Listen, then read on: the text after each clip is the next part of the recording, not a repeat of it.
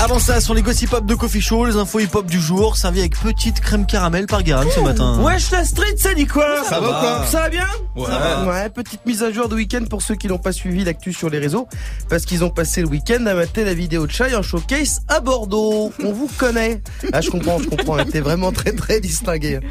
Note artistique, franchement, 12 sur 10. Euh, par contre, dans le public, tu sens qu'il y a deux trois mecs qui vont glisser en DM. Et ben après, ils pourront plus se présenter à la mairie de Paris. Oula, euh, ah oui, alors. On, va pas aller sur ce terrain-là, hein, terrain. C'est hein. la vie privée, c'est vrai, euh, Morgane. On va élever le débat avec encore un joli Merci. coup de Esprit Noir qui devient cette fois Égérie Dior. Ah ouais. Et moi, je trouve ça incroyable. Le CV d'Esprit Noir, on dirait Karl Lagerfeld. Le mec euh, bosse euh, avec toutes les maisons de luxe. Bon, il a Adidas, mais surtout, il est ou a été alors il est égérie Kenzo pour les sapes, Hugo Boss, Cartier pour les montres, et maintenant Dior pour les parfums. Et vu ce qu'il doit avoir comme échantillon gratuit, c'est plus un rappeur, le mec, c'est un duty free. un duty free.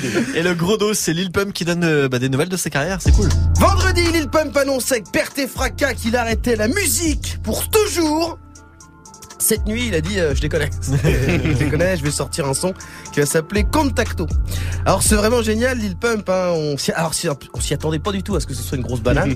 Euh, en plus, surtout que Naps l'a fait Ouais. aussi euh, il y a moins de deux mois. Donc voilà, on a la preuve que le rap français est en train de devenir une référence. Eh ouais. Naps est un influenceur mondial. Eh ouais. Et quand il va débouler en claquettes chaussettes à Coachella, va pas falloir payer. Euh, même si, franchement, je m'attendais pas à ce que la fausse retraite de Naps soit le truc qu'on exporte en premier. Euh, en même temps, c'est cohérent. C'est cohérent parce que casser les couilles avec la retraite, la France est en pointe là-dessus. Depuis le mois de décembre.